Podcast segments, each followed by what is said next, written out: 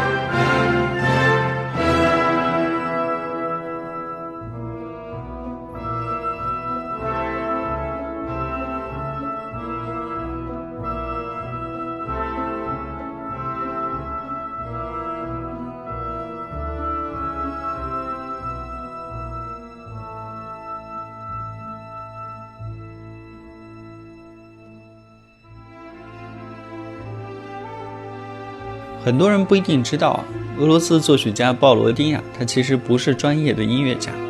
呃，他是一所外科医学院的化学教授。鲍罗丁小的时候啊，受到过良好的教育，精通数国语言，擅长钢琴以及长笛啊。十四岁时开始作曲，并且发表了一首长笛协奏曲和一首弦乐三重奏。他的音乐创作活动啊，主要起始于十九世纪的五十年代，创作有声乐浪漫曲。钢琴小品以及室内乐等等。鲍罗丁呀曾经多次旅行欧洲，并且结识了李斯特，这对他的创作呀有非常大的帮助。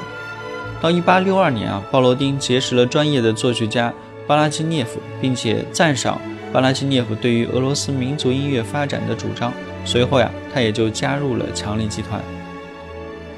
鲍罗丁创作的音乐数量并不多啊，主要成就其实是在歌曲，有有一些的典范作品，比如说他的代表作歌曲《伊戈尔王子》，这是一部体现古代俄罗斯宏伟历史画卷、抒发爱国主义精神的作品。他的代表作品中啊，还有赋予俄罗斯风格以及东方色彩的交响音画，在中亚西亚草原上，啊，这也是我们正在听到的这首曲子。还有奠定了俄罗斯史诗级交响乐题材的第二交响曲《勇士》，有两部弦乐四重奏以及声乐浪漫曲，《为了遥远的祖国的海岸》，啊，睡公主，啊，幽暗森林之歌，海王的公主，海，我的歌声中充满了恶意等等啊，都是鲍罗丁的作品。我们来聊聊他的四幕歌剧《伊戈尔王子》啊，这是鲍罗丁自己撰写脚本，自己谱曲。凝聚了鲍罗丁十年创作心血写出来的代表作品，呃，大概从一八七一年开始，一直创作到了一八八七年，在作品没有完全完彻底完成时，鲍罗丁呀就去世了。之后又由科萨科夫以及格拉祖诺夫续作而成。《伊戈尔王子》呀是俄罗斯史诗级的一部作品，讲述了以伊戈尔王子英勇无畏和坚贞不屈的精神来歌颂他的爱国主义英雄行为。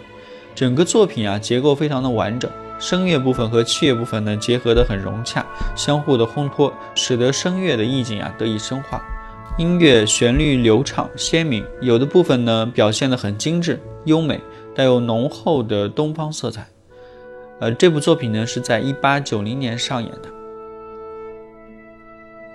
鲍罗丁呢，他的创作继承了格林卡的优良传统，吸收了许多俄罗斯民间音乐的丰富的养分，啊，擅长将感情融入到旋律当中，有着非常浓厚的俄式东方色彩吧。这个在鲍罗丁的很多作品当中，其实都是能够很明显的感受到的。他为俄罗斯的民族音乐发展啊，做出了自己不可磨灭的贡献。